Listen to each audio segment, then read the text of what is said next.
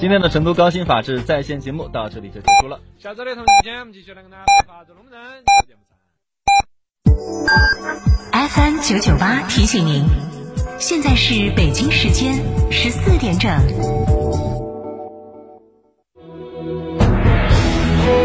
成都的声音，FM 九九点八，成都电台新闻广播。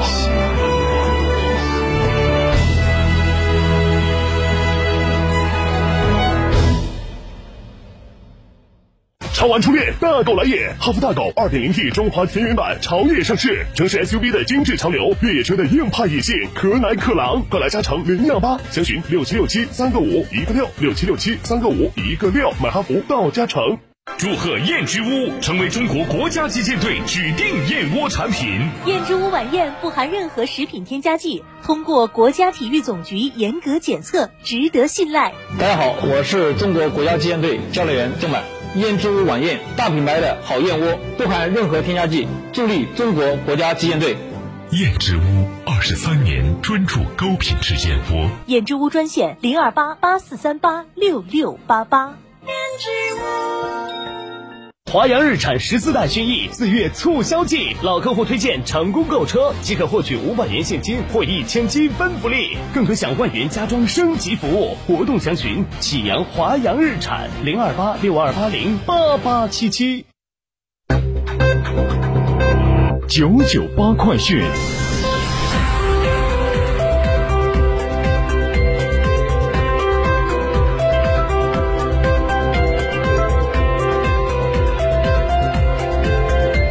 好，北京时间的十四点零一分，这里是成都电台新闻广播，一起来关注这一时段的九九八快讯。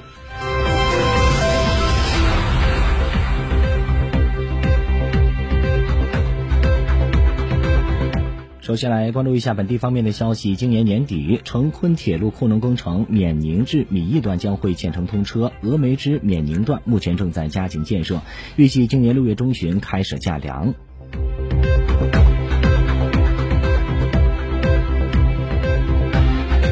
成都市公园建城市建设管理局现开展二零二一年锦江公园沿线园林景观方案征集工作，征集点位共四十五个，包括浣花溪区域、老南门区域、锦江大桥区域等。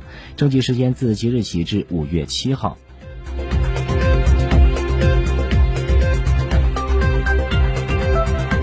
机场旅客吞吐量是衡量一个地区经济社会发展程度、开放程度和活跃程度的重要统计指标。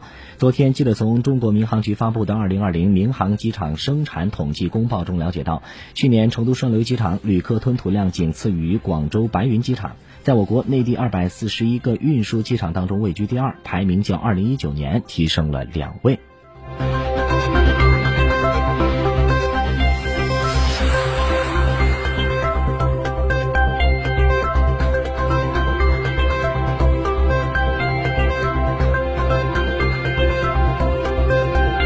好，视线转向国内方面的其他消息。针对三月份的物价走势，国家发改委今天回应表示，从后期走势来看，我国统筹疫情防控和经济社会发展取得重大成果，国内产业循环、市场循环、供求循环在明显加快，有利于物价平稳运行的因素不断增多增强。预计今年 CPI 将会呈现前跌后稳的走势。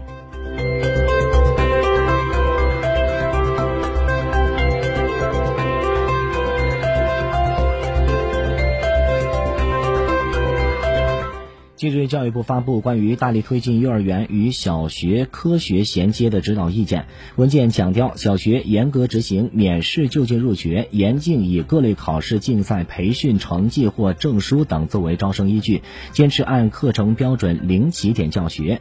幼儿园满足需要的地方，小学不得举办学前班。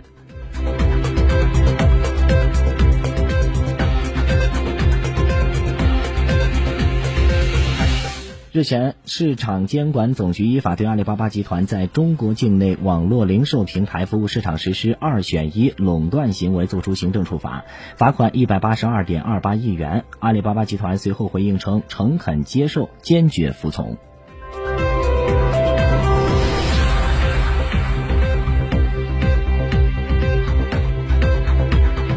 看一下国家卫健委的消息，截至四月九号，三十一个省、自治区、直辖市和新疆生产建设兵团累计报告接种新冠病毒疫苗一万六千一百一十二点一万剂次。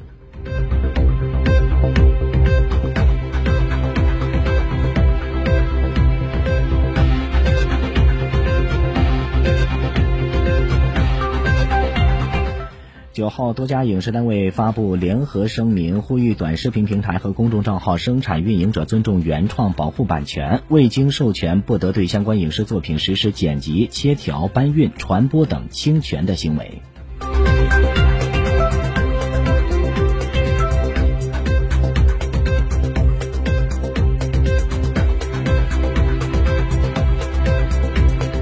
中央纪委国家监委发布消息，山西省副省长、省公安厅厅长刘新云涉嫌严重违纪违法，目前正在接受纪律审查和监察调查。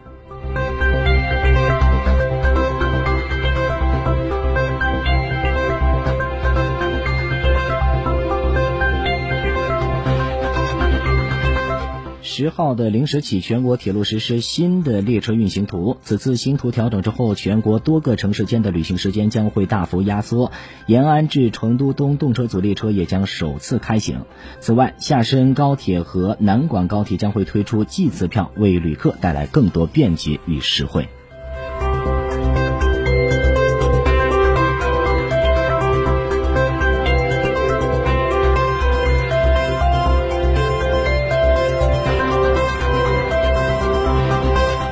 视线转向国际方面的消息。美国波音公司九号发表声明称，波音已经建议十六家客户停飞部分七三七 MAX 客机，以解决一个潜在的电气问题。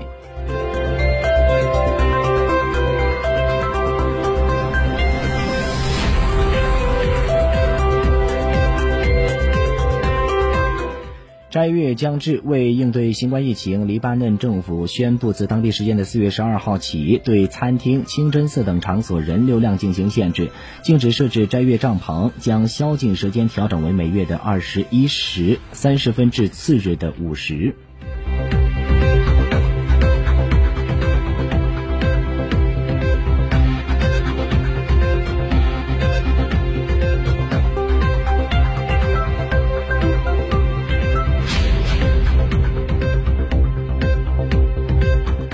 据今日印度网站的消息，当地时间的四月十号十六时许，印度北方邦一辆载有五十余人的卡车在行驶途中坠入了约十米深的山谷当中，造成至少十二人死亡，四十人受伤。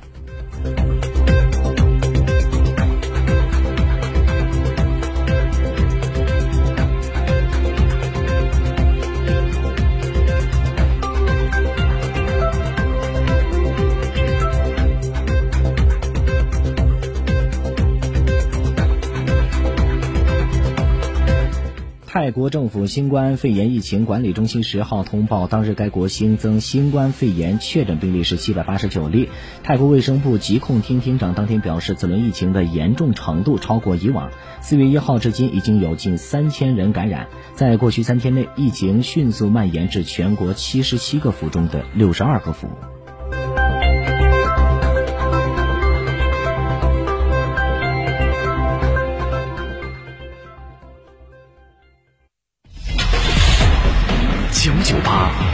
行提示。好，出行提示来关注一下天气方面的信息。根据成都市气象台发布的气象信息显示，今天上午十一时的时候，全市的气温呢是在十四点八度。预计今天呢依旧是阴沉的阴天模式哈，西部山区有分散性的小。